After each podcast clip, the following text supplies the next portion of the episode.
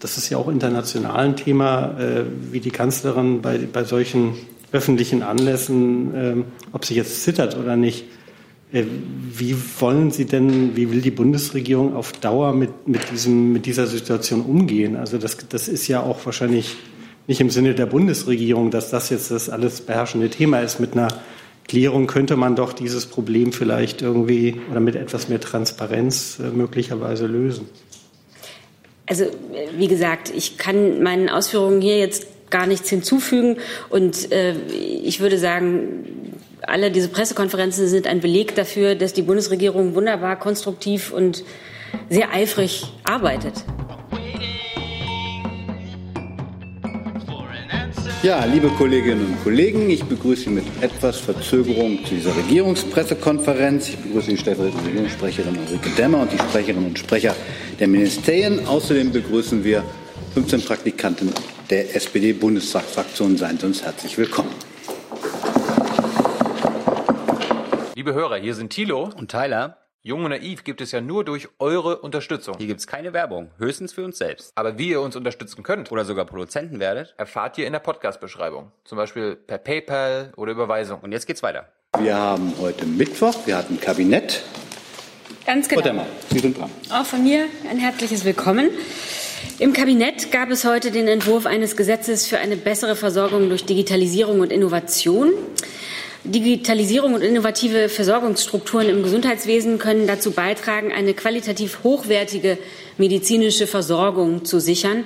Hierzu hat das Kabinett einen entsprechenden Gesetzesentwurf beschlossen. Dieser enthält eine Reihe von Regelungen, die die Bedingungen für digitale Anwendungen erweitern und verbessern sollen. So sollen gesetzlich Krankenversicherte künftig einen Anspruch auf digitale Gesundheitsanwendungen erhalten. Voraussetzung ist, dass die Hersteller nachweisen können, dass ihre Gesundheits-App positive Versorgungseffekte haben. Dann äh, können Videosprechstunden durchgeführt werden. Also die Durchführung soll erleichtert werden. Apotheken und Krankenhäuser müssen sich an die Telematikinfrastruktur anschließen, damit Patienten künftig weiter auch weitere digitale Angebote äh, nutzen können. Hebammen und Entbindungspfleger, Physiotherapeutinnen und Therapeuten sowie Pflege- und Rehabilitations Einrichtungen können sich dem freiwillig anschließen. Die Kosten dafür werden dann erstattet. Der Innovationsfonds, der Mittel für die Erprobung innovativer Versorgungsstrukturen bereitstellt, wird verlängert. Bis Ende 2024 stehen äh, diesem Fonds jährlich 200 Millionen zur Verfügung und ein neues Verfahren wird dafür sorgen, dass erfolgreiche Ansätze aus den erprobten Projekten schneller in die Regelversorgung überführt werden können.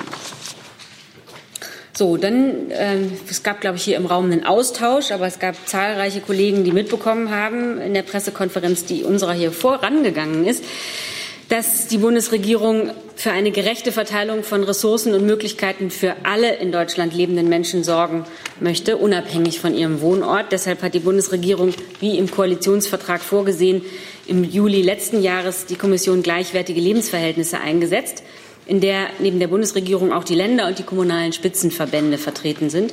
Heute hat das Kabinett dann die Vorschläge der Bundesregierung zur Umsetzung der Ergebnisse der Kommission gleichwertige Lebensverhältnisse beschlossen. Die zuständigen Minister haben ja hier jetzt sehr ausführlich darüber berichtet. Äh, ich würde mir deshalb äh, ersparen oder Ihnen ersparen, da noch weitere Details daraus zu nennen. Dann gab es äh, Zustimmung der Bundesregierung zur Errichtung einer deutschen Stiftung für Engagement und Ehrenamt in eben jenem Zusammenhang. Ähm, das Kabinett hat heute zudem äh, die Errichtung einer solchen Stiftung äh, beschlossen. Dies ist die erste Maßnahme aus genau den Ergebnissen der Kommission Gleichwertige Lebensverhältnisse. Ähm, die Stiftung, die noch in diesem Jahr errichtet werden soll, wird sich den Themen Serviceangebote für die Organisation von bürgerschaftlichem Engagement und Ehrenamt und dem Thema Digitalisierung widmen. Die Stiftung soll gerade in strukturschwachen und ländlichen Räumen Engagement und Ehrenamtsstrukturen stärken. Und weiterhin wurde vereinbart, dass die Stiftung in einem ostdeutschen Flächenland angesiedelt wird. Mit der Vorbereitung der Errichtung werden das BMFSJ, das BMI und das BML, BMEL beauftragt. Die Bundesregierung kommt damit ihrem Auftrag aus dem Koalitionsvertrag nach, die Kultur des zivilgesellschaftlichen Engagements und Ehrenamts weiter zu fördern und zu stärken. Und dann hat die Bundesregierung heute ihren 22. Bericht zur auswärtigen Kultur- und Bildungspolitik für das Jahr 2018 beschlossen. Im Koalitionsvertrag sind die Bedeutung und Aufgaben des, der auswärtigen Kultur- und Bildungspolitik verstärkt und mit neuen Schwerpunkten versehen worden. Das, dazu gehört unter anderem Europa stärken, Freiräume schützen und Innovationen fördern. Angesichts der weltweit schrumpfenden Spielräume der Zivilgesellschaft, angesichts von Nationalismus und Abschottung leistet die auswärtige Kultur- und Bildungspolitik einen ganz wichtigen Beitrag zu Frieden und Stabilität. Und damit bin ich durch. Vielen Dank. Dann gehen wir das kurz durch zum Gesetz der Digitalisierung im Gesundheitswesen. Gibt es dazu Fragen? Das sehe ich nicht. Zur Kommission gleichwertige Lebensbedingungen haben wir eben ausführlich mit den drei Ministern geredet. Gibt es weitere Fragen an andere Ministerien, die hier nicht vertreten waren? Sehe ich auch nicht. Stiftung Ehrenamt haben wir eben auch ausführlich darüber geredet. Auswärtige Kulturpolitik sehe ich auch nicht. Dann kommen wir zu Ihren anderen Fragen. Die erste Frage geht, ich habe es gesehen, geht an Herrn Strack äh, von der Deutschen Welle. Bitte schön. Eine Frage ans Innenministerium. Heute ist im Guardian eine große Geschichte über ähm, britische Juden, die während der vergangenen drei Jahre nach dem Brexit-Entscheid die deutsche Staatsbürgerschaft beantragt haben. Äh, und dass darunter eine größere Gruppe ist, die deutsche Staatsbürgerschaft nicht bekommen. Juden, die nach 1945 geboren sind, zum Teil auch äh, eben Anfang der 50er Jahre geboren sind. Ähm, sehen Sie da irgendeine Perspektive, dass es im Rahmen von Härtefallregelungen oder durch eine Gesetzesänderung doch noch Möglichkeiten geben kann? Ähm, dazu kann ich im Moment nichts sagen. Ich würde das nachreichen. Ich hatte das vor vier Stunden in Ihrem Haus gemailt, deswegen. Ich würde das nachreichen. Wir versuchen uns zu bemühen im Laufe der Pressekonferenz. Dann kommen wir zu der, zu der Frage. Bitte schön. Ja. Ja, DBA berichtet heute über eine Antwort des Wissenschaftlichen Dienstes des äh, Bundestages zu einer Anfrage der stellvertretenden Vorsitzenden der Linken, Heike ähm, äh, Het, äh, mir entfällt jetzt der Name, aber kein Problem. Äh, und zwar geht um äh, polnische Reparationsansprüche und auch griechische Reparationsansprüche der entscheidende Satz in diesem Gutachten lautet hinsichtlich äh, der griechischen Reparationsansprüche, die Position der Bundesregierung ist völkerrechtlich vertretbar, aber keineswegs zwingend. Ähm, wir haben das zur Kenntnis genommen. Unsere Haltung, wonach die Frage der deutschen Reparationen juristisch und politisch abschließend geregelt ist, haben wir hier ja bereits vielfach vorgetragen und da hat sich nichts dran geändert. Die Kanzlerin selbst hat sich ja auch in Athen äh, Anfang diesen Jahres dazu geäußert und äh, auch nochmal betont, dass äh, ich kann es auch nochmal wörtlich zitieren, alles in allem dürfen Sie davon ausgehen, dass wir unserer historischen Verantwortung bewusst sind. Wir wissen auch, wie viel Leid wir als Deutschland in der Zeit des Nationalsozialismus über Griechenland gebracht haben.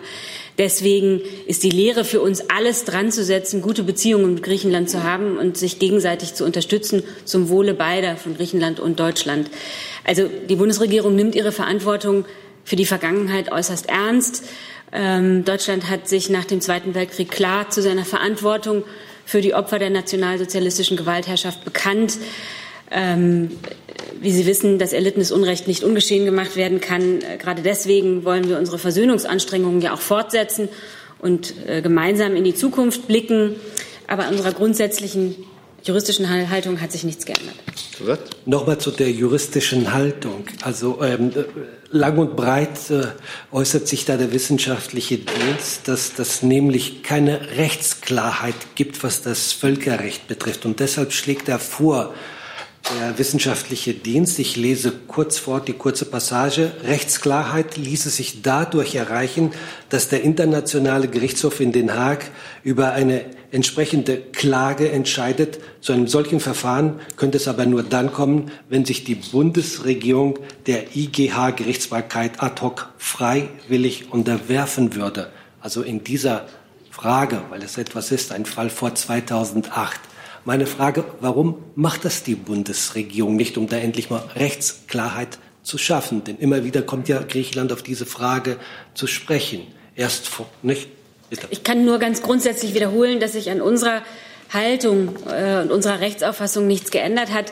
Und wir werden diesen Weg weitergehen und natürlich auch im Dialog mit der griechischen Regierung uns für eine Fortsetzung der Aussöhnungsarbeit einsetzen. Herr Breuer. Ja, ich kann nur ergänzen, also eine Befassung des Internationalen Gerichtshofs mit dieser Frage ist von keiner Seite derzeit beabsichtigt ähm, und kann noch mal das unterstreichen, was Frau Demmer gesagt hat. Äh, aus unserer Sicht ist die Reparationsfrage rechtlich und politisch abgeschlossen. Das ist rechtlich ziemlich klar. Noch eine Nachfrage? Ja, nur eine kurze. Das heißt also, wenn Griechenland äh, auffordern würde, dass man das vom, äh, vom IGH dann äh, äh, klären sollte, diese Frage, Sie würden sich dem anschließen? Das habe ich nicht gesagt. Ich habe gesagt, derzeit ist von keiner Seite beabsichtigt, dies zu tun. Äh, und aus unserer Sicht äh, ist die Frage rechtlich abgeschlossen. Und damit besteht da für uns auch keine Unklarheit. Herr Jung, dazu? Dann müssen Sie ja keine Angst haben, vor ein Gericht zu gehen, oder? Angst haben wir sowieso nicht. Gibt es weitere Fragen zu dem Thema? Herr Ziegler, ich habe Sie auf dem Platz. Dann sind Sie doch mal dran, Herr Jung, mit einem anderen Thema. Frau Demmer, es gab Berichte heute, ich habe es äh, bei Reuters TV gesehen, der, kan der Kanzlerin ist offenbar schon wieder gesundheitlich nicht, also es geht ihr nicht gut offenbar. Gibt es schon Ursachen, Erkenntnisse, wie das jetzt in letzter Zeit sich so häufen kann, dieses Zittern? Also ich kann Ihnen sagen, der Bundeskanzlerin geht es gut. Das Gespräch mit dem finnischen Ministerpräsidenten äh, ist wie geplant gelaufen und ich glaube, in diesen Minuten müsste es im Anschluss an das Gespräch äh, eine Pressekonferenz geben. Ich, wie geplant. Ich frage ja, weil es offenbar nicht gut geht. Also gibt es eine Ursache für die Häufigkeit des Auftretens in den letzten Wochen? Ich kann Ihnen sagen, der Bundeskanzlerin geht es gut und sie hat ihre Termine wahrgenommen wie geplant und auch eben dieses Gespräch äh, und verweise auf die Pressekonferenz, die jetzt in diesen Minuten läuft.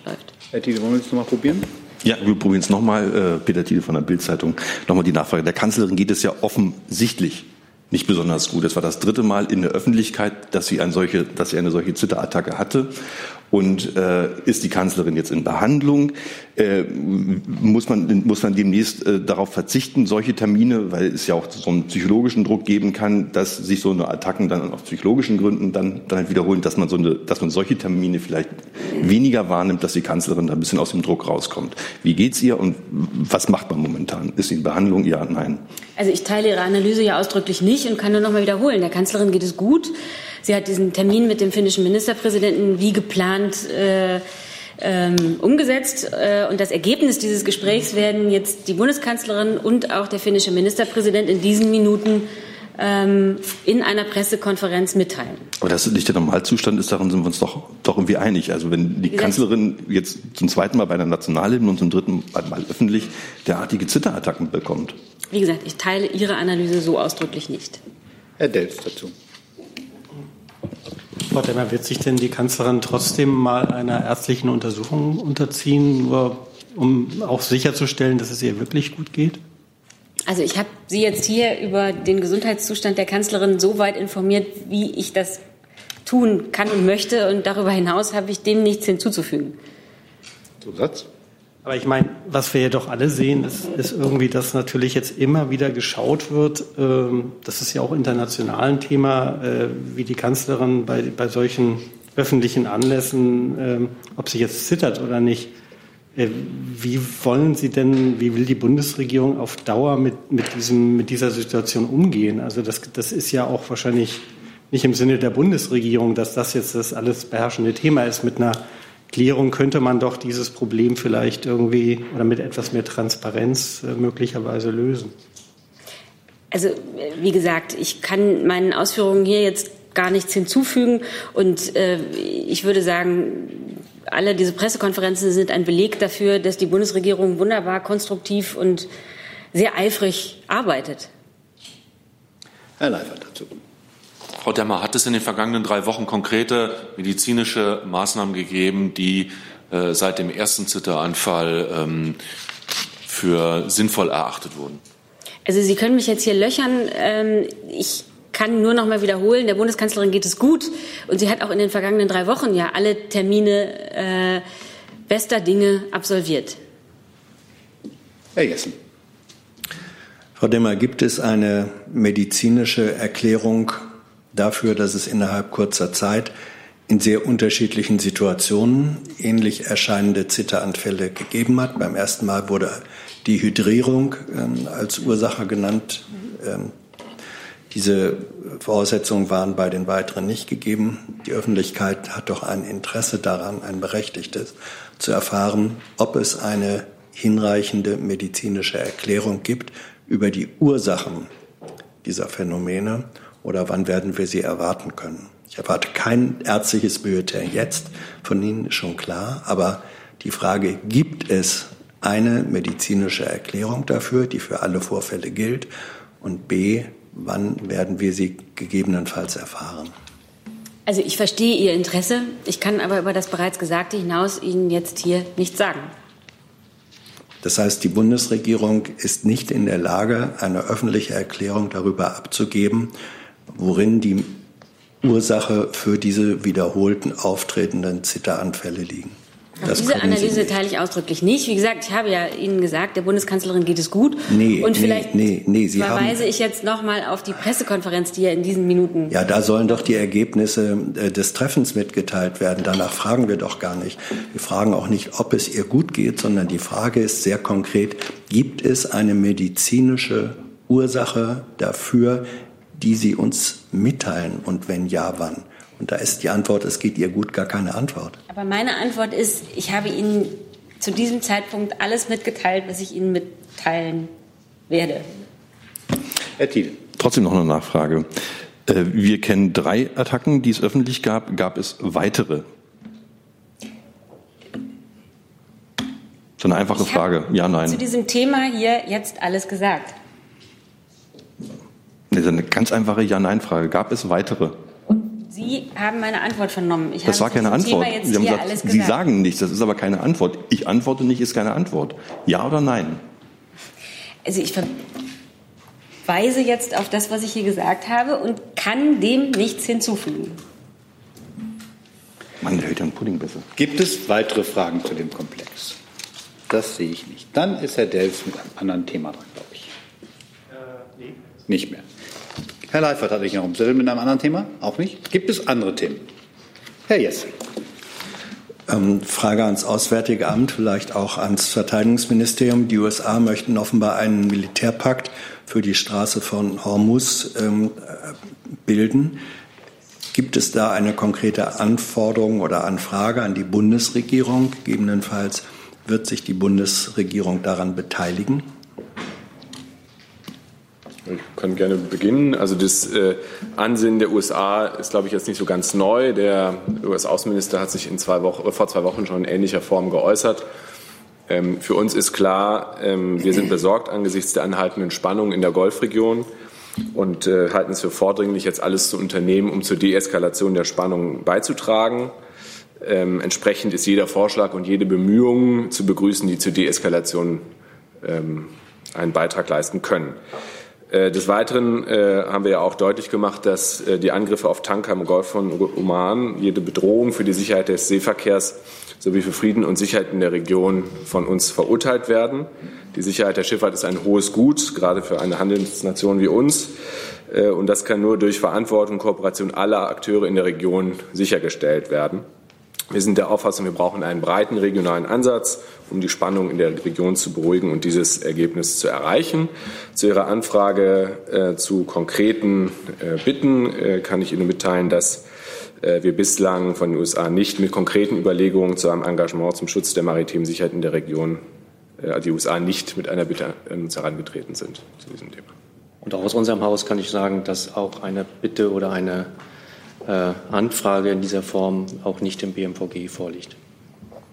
Gibt es weitere Fragen zu dem Komplex? Das sehe ich nicht. Dann ist Herr Jung dran. Dann Herr Breul, es gab Berichte, dass äh, das Auswärtige Amt heute den Nationalen Aktionsplan Wirtschaft und Menschenrechte äh, veröffentlichen würde. Ich habe bisher online noch nichts gefunden. Wo bleibt er? Genau, also das ist, äh, das ist nicht der nationale Aktionsplan. Ähm, der Zwischenbericht. Genau, der Zwischenbericht. Genau, der wird heute veröffentlicht. Äh, als ich vorhin das Büro äh, verließ, äh, waren die Kolleginnen dabei, das äh, einzustellen und hochzuladen. Es würde mich wundern, wenn er jetzt noch nicht online ist. Äh, falls noch nicht, wird es in den nächsten Minuten der Fall sein. Er sollte im Mai veröffentlicht werden. Warum jetzt erst im Juli? Ja, ähm, in dem Zwischenbericht werden Sie sehen, ähm, dass wir ausführlich dort die Methodik für die nun folgende groß angelegte quantitative Befragung äh, ausarbeiten. Ähm, und in wenigen Wochen werden dann die 1800 Unternehmen ein Anschreiben per E-Mail erhalten und äh, um Teilnahme an der Erhebung zu bitten. Ähm, wie Sie sich vorstellen können, äh, ist das ähm, ein ziemlich großes Unterfangen. Äh, wir würden sogar sagen, Umfang und Tiefe äh, bisher weltweit einmalig. Wir mussten dafür eine neue Methodik erarbeiten äh, und diese Erarbeitung der Methodik geschah auf Grundlage einer vielschichtigen, komplexen Debatte, in der neben den Ressorts auch Sozialpartner, Verbände und Nichtregierungsorganisationen mit unterschiedlichen, teilweise auch divergierenden Vorschlägen äh, sich eingebracht haben. Äh, und wir legen Wert darauf, äh, dass das Monitoring, äh, das jetzt stattfindet, eben auf einer breiten Basis aufgestellt ist und transparent, methodisch fundiert und nach wissenschaftlichen Standards gestalteter ähm, Prozess ist. Also Sie sehen, ähm, wir haben uns das nicht leicht gemacht. wir haben da viel Arbeit investiert, ähm, aber nicht, um das irgendwie rauszuzögern, sondern um eine fundierte, solide Basis zu haben. Äh, jetzt laufen die Umfragen für 2019, dann äh, folgt die Studie für 2020 und dann, wie im Koalitionsvertrag vereinbart, äh, wird dann geprüft, welche weiteren Maßnahmen gegebenenfalls notwendig sind, um ähm, zu, bei der Einhaltung zu einem guten Ergebnis zu kommen. Zusatz? Ich würde gerne mal vom Entwicklungsministerium wissen, wie Sie mit dieser Umfragemethodik, auf die man sich jetzt geeinigt hat, zufrieden ist. Ist das hilfreich?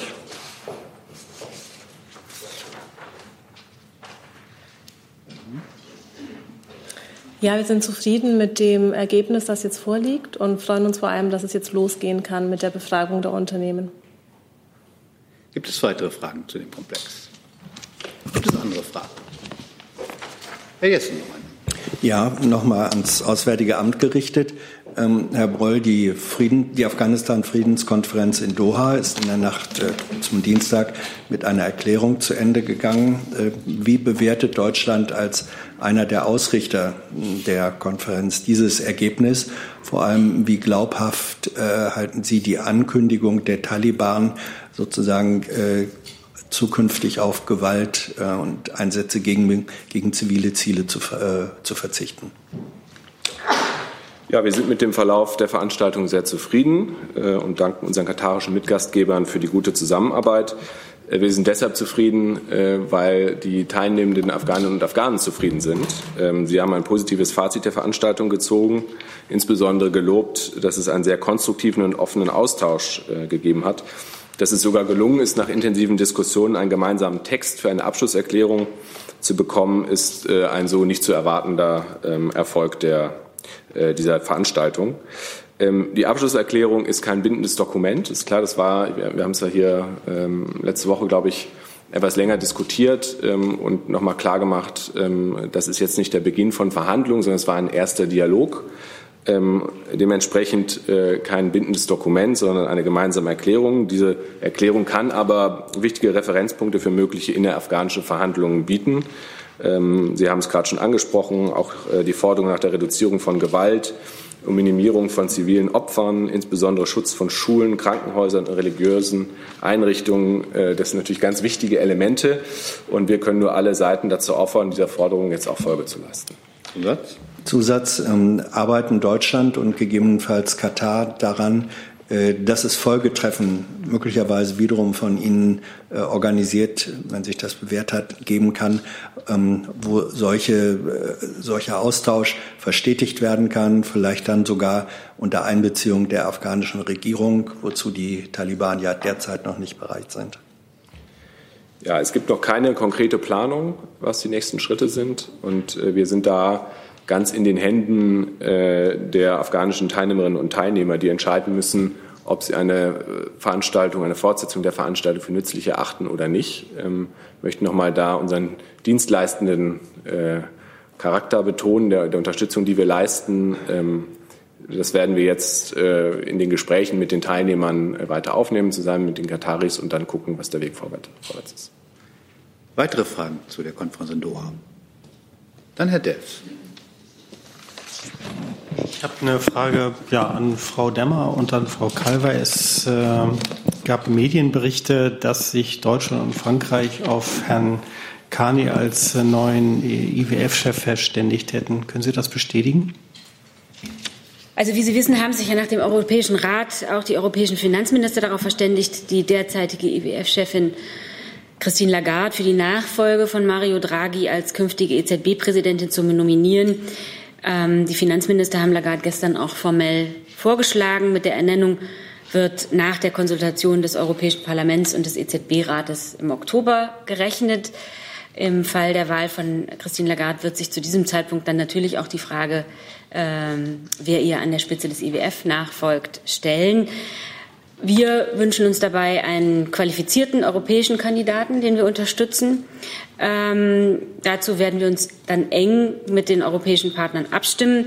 Spekulationen darüber, dass sich Deutschland und Frankreich auf den scheidenden britischen Notenbankpräsidenten schon geeinigt hätten, kann ich hier klar dementieren. Es gibt noch keine Vorfestlegung auf einen Kandidaten oder auf dessen Nationalität. Ähm, aber natürlich sind wir auf der Suche, dort einen europäischen Konsens zu finden. Ergänzung des BMF? Nee, ist alles gesagt. Danke. Weitere Fragen zu dem Thema? Dann ist Frau Fulda Und zwar eine Frage ans Verkehrsministerium zur Maut. Äh, das BMVI hat ja heute einen Fragenkatalog der Grünen äh, beantwortet.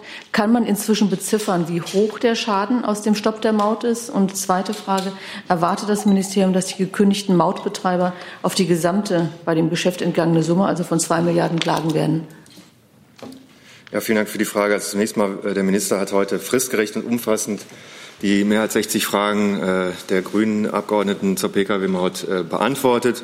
Das ist äh, vor kurzem versandt worden. Äh, das heißt, wir stehen hier äh, in dieser Frage für maximale Transparenz äh, und Klarheit. alle Fragen, die im Zusammenhang mit der Pkw-Maut auftreten, werden umfassend und fristgerecht beantwortet. Sie wissen, wir haben ja auch die Verträge in die Geheimschutzstelle des Deutschen Bundestages übersandt, sodass die Abgeordneten dort auch Einsicht nehmen können. Wir wollten auch noch mehr, wir wollten sie auch auf der Homepage veröffentlichen.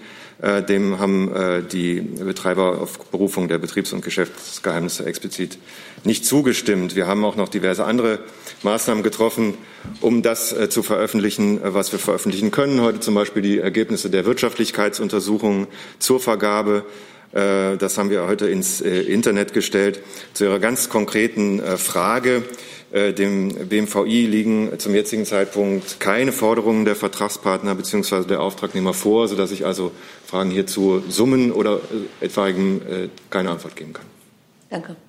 Gibt es weitere Fragen zu dem Komplex? Sehe ich nicht, dann ist Herr Jung dran. Ich habe noch mal eine Lernfrage, Herr Fenrich, gegebenenfalls Frau Demmer, äh, zu der Personale von der Leyen. Wird sie, bis sie gewählt wird oder nicht gewählt wird, noch im Amt der Verteidigungsministerin bleiben? Oder wird sie das so lange bleiben, bis sie Kommissionspräsidentin wird? Kann sie das werden im Amt der Verteidigungsministerin oder muss sie sogar schon vorher zurücktreten? Da habe ich mich eigentlich, ich glaube, Sie waren noch da am Freitag. Ja, da habe ich, das habe ich ja nicht verstanden. Okay.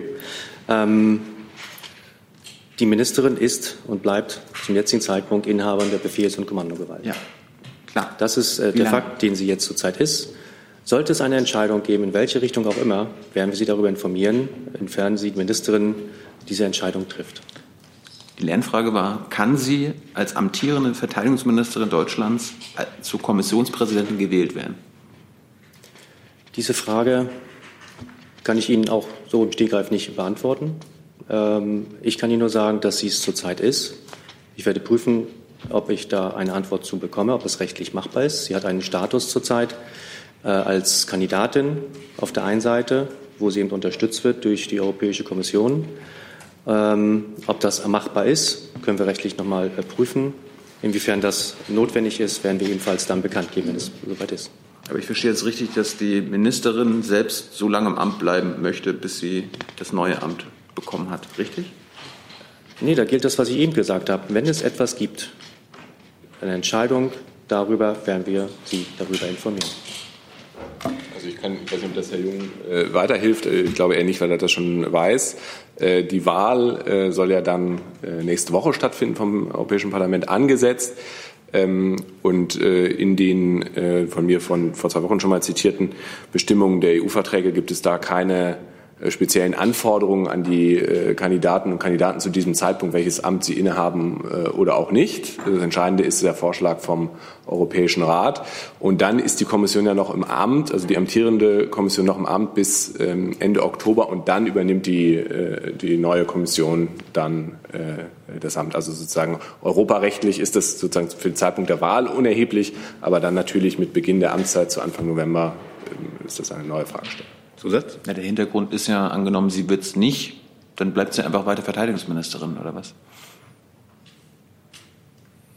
Da gilt ja eben das, was ich gerade gesagt habe. Hm. Gibt es weitere Fragen zu diesem Thema? Gibt es andere Fragen? Bitte, dahin. Da? Nee, dahinter. Da. Ja. Nochmal eine Frage zum Thema Migranten und Seenotrettung. Ähm, was unternimmt die Bundesregierung, um die anderen Mitgliedstaaten im Mittelmeer ihre Verantwortung zu übernehmen? Und zweite Frage, wie schätzt die Bundesregierung ein, dass die französische Regierung ihre Häfen geschlossen hält? Kann ich für das Bundesinnenministerium gerne etwas zu sagen. Der Bundesinnenminister hat ähm, seine, äh, hat die finnische Ratspräsidentschaft gebeten, das Thema aktuelle Herausforderungen der Migration über das Mittelmeer auf die informelle Sitzung des JI-Rates nächste Woche in Helsinki zu setzen. Dort wird das Thema thematisiert werden. Er hat außerdem ähm, äh, auf Anregung des Bundesinnenministers ist außerdem ein Prozess in Gang gesetzt worden, dass die Bundesregierung sich ähm, äh, zu einer Haltung verständigt, die dann bei dem JI-Rat äh, eine Rolle spielen wird. Grundsätzlich ist das zu sagen, was wir auch die letzten Wochen gesagt ähm, haben. Es ist grundsätzlich Aufgabe der EU-Kommission, dafür zu sorgen, dass wir unter Beteiligung Deutschlands ähm, eine ähm, Lösung finden für ähm, äh, Gerettete, äh, für Migranten, die sich auf Schiffen befinden, sodass wir hier äh, jeweils eine Lösung finden. Wir sind aber der Auffassung, dass wir einen Ad-Hoc-Mechanismus brauchen und auch eine langfristige Lösung. Und Zusatz? Frau Demmer? Also ich kann jetzt nur äh, wiederholen, was, wir, was auch Herr Seibert hier ja äh, schon vielfach gesagt hat. Natürlich ähm, das ist für uns ein zentrales Thema. Und natürlich ist es dringend notwendig, schnell eine verlässliche europäische Lösung in der Migrationspolitik zu finden. Denn die Not von Menschen im Mittelmeer geht ja äh, nicht nur drei oder vier europäische Mitgliedstaaten was an. Ähm, und insofern kann ich jetzt eigentlich, also hier gab es ja wirklich lange Auseinandersetzungen und äh, Beschäftigung mit dem Thema, dem kann ich jetzt nichts hinzufügen. Über Frankreich? Bitte? Über Frankreich? Sie da? Nee, also ich meine, wir haben, glaube ich, hier deutlich gemacht äh, an den verschiedenen Stellen, dass ähm, wir für eine Lösung Solidarität aller EU-Mitgliedstaaten brauchen, ähm, dass wir uns durchaus vorstellen, dass sich können, dass sich EU-Mitgliedstaaten auf unterschiedliche Art und Weise äh, solidarisch zeigen. Äh, da finden wir Gespräche. Ich möchte vielleicht noch mal betonen, in Ergänzung des Kollegen, dass nicht nur wir der Initiativ sind, dass die Europäische Kommission äh, natürlich auch äh, ein sehr starkes Interesse an dem Thema hat und dieses Thema mit uns äh, sozusagen nach vorne trägt. Ähm, da führen wir Gespräche und aus diesen äh, Gesprächen mit einzelnen Mitgliedstaaten äh, gibt es jetzt hier nichts zu berichten. Wir haben in der Vergangenheit so gehandhabt und das ist auch zielführend. Gibt es weitere Fragen zu dem Thema? Das sehe ich nicht. Dann ist Herr Jung mit einer neuen Frage dran. Es gab ähm, Thema ist, äh, die Frage richtet sich ans BMF, gegebenenfalls an BMAS. Es geht um eine Studie über Vermögende weltweit und da hat die Beratungsunter das Beratungsunternehmen Capgemini festgestellt, dass die Dollarmillionäre in Deutschland zurückgegangen sind. Es gäbe jetzt nur noch 1,3 Millionen Dollarmillionäre in Deutschland. Hat Ihr Ministerium, Frau Kalwey, Zahlen über Euro-Millionäre? Also wie viele äh, Millionäre gibt es in Deutschland? In Euro? Ich habe die Studie, also ich habe die Berichterstattung zur Kenntnis genommen. Ich kann Ihnen jetzt aus dem Stegreif nicht sagen, ob uns da Zahlen vorliegen. Ich würde jetzt aber vermuten, äh, nachdem in dem Bericht, den ich zumindest gelesen habe, auch die Bundesbank erwähnt wird, zumindest eine Bundesbank-Statistik, würde ich jetzt vermuten, dass wenn es sowas gibt, äh, die Bundesbank über entsprechende Statistiken ähm, verfügt und einfach raten, bei der Bundesbank mal nachzufragen. Mir ist jetzt nicht bekannt, dass bei uns im BMF so eine Statistik geführt wird. Irgendjemand bei der Bundesregierung wird doch wissen oder wissen wollen, wie viele Superreiche es in unserem Land gibt. Und äh, macht Ihnen der Rückgang, also angeblich fünf Prozent weniger Dollarmillionäre in Deutschland, Sorgen? Frau Schneider, wissen Sie das vielleicht, wie viele Millionäre es gibt? Mir liegen dazu auch keine Zahlen und Erkenntnisse vor. Ich kann vielleicht noch mal darauf hinweisen, dass wir im Rahmen der Armuts- und Reichtumsberichterstattung vorhaben, äh, dem Thema Reichtum etwas mehr Aufmerksamkeit zu widmen. Ähm, aber Zahlen zu den von Ihnen erfragten Millionären kann ich jetzt hier nicht vorlegen. Also ich kann Ihnen dazu sagen, dass wir uns bei uns im Ministerium natürlich mit den Fragen der Einkommensverteilung und auch Ungleichheitsfragen im Grundsatz äh, beschäftigen.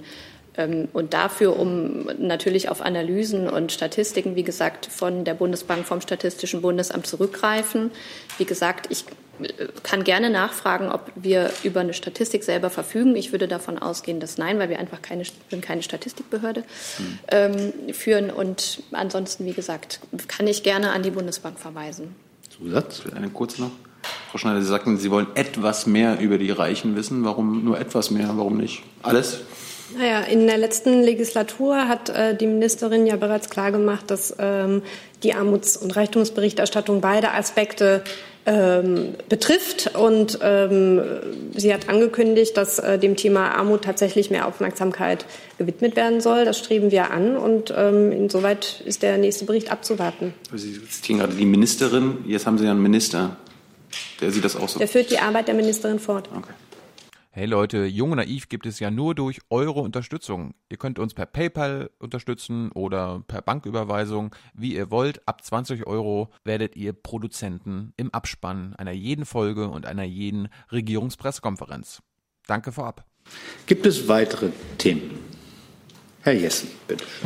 Dann möchte ich doch noch mal an die vorangegangene Pressekonferenz äh, anknüpfen. Äh, Frage ans BMF. Herr Seehofer als Vorsitzender der Kommission hat eine Einschätzung abgegeben, dass die Umsetzung dieses Strukturprogramms ähm, den Bund äh, über äh, die Dekade etwa einen zweistelligen Milliardenbetrag ähm, kosten würde und dass nach seiner Einschätzung dies auch zu stemmen sei. Entspricht das der Einschätzung des äh, Bundesfinanzministers? Möglicherweise war das ja auch äh, dann doch Gegenstand von Diskussionen im Kabinett. Ist das eine realistische Einschätzung oder sind das Wolkenkuckucksheime?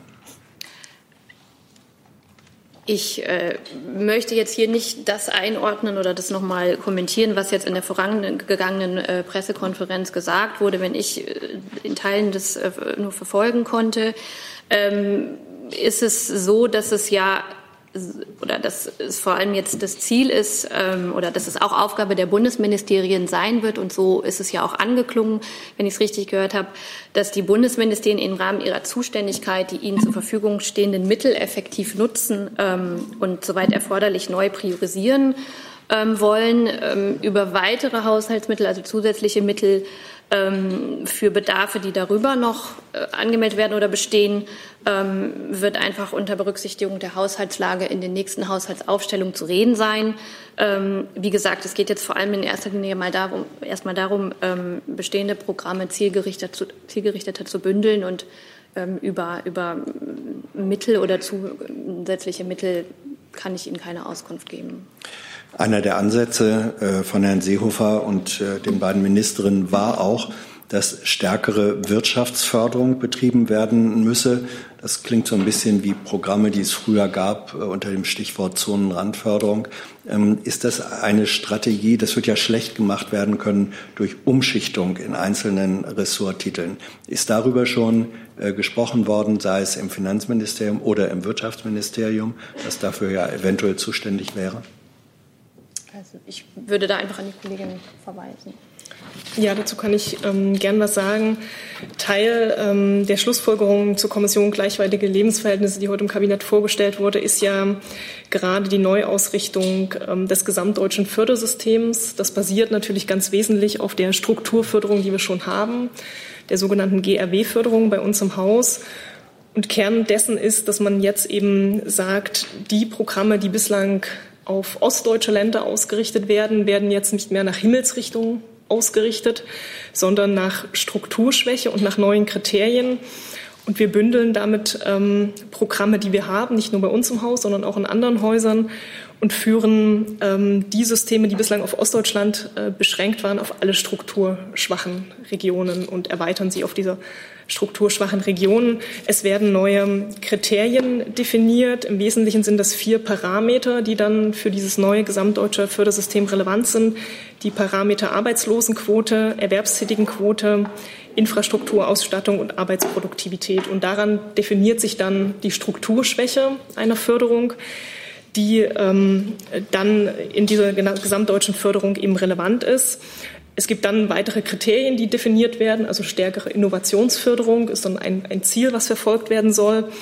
Und neu in diesem System ist auch, dass ähm, Fördermittel, die nicht abgerufen werden, überjährig gebündelt werden sollen und man auch neue ähm, Wettbewerbe ausführt über die Förderung, also auch neue, neue Förderinstrumente sozusagen etabliert, die dann in ihrer Summe dieses neue gesamtdeutsche Fördersystem darstellen sollen.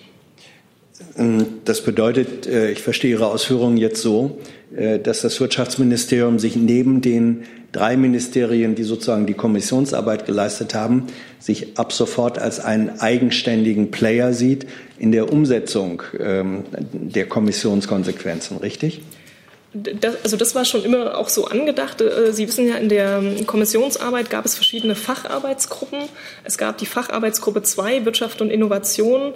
Die äh, wurde während der gesamten Arbeit auch geleistet von dem parlamentarischen Staatssekretär Wittke, der bei uns im Haus zuständig ist. Und ähm, da wird jetzt mit den weiteren Ressorts die, diese Arbeit fortgesetzt, die aber eben aufsetzt auf, dem, auf der bisherigen Strukturförderung, die bei uns im Haus liegt. Gibt es weitere Fragen? Das sehe ich nicht. Und dann danke ich. Ah, das Finanzministerium hat noch eine Nachfrage. Ich kann äh, zum Thema Einkommensmillionäre, falls Sie das so nennen wollen, noch ergänzen, dass es bei uns äh, in der Datensammlung Statistiken gibt. Und zwar bezieht sich die immer auf den Beitrag der Steuerpflichtigen zum äh, Einkommensteueraufkommen. Und das ist gestaffelt nach den äh, oberen so und so viel Prozent der Steuerpflichtigen. Also Sie finden das bei uns auf der Internetseite, wenn es interessiert. Dann danke ich schön, ich wünsche einen schönen Tag.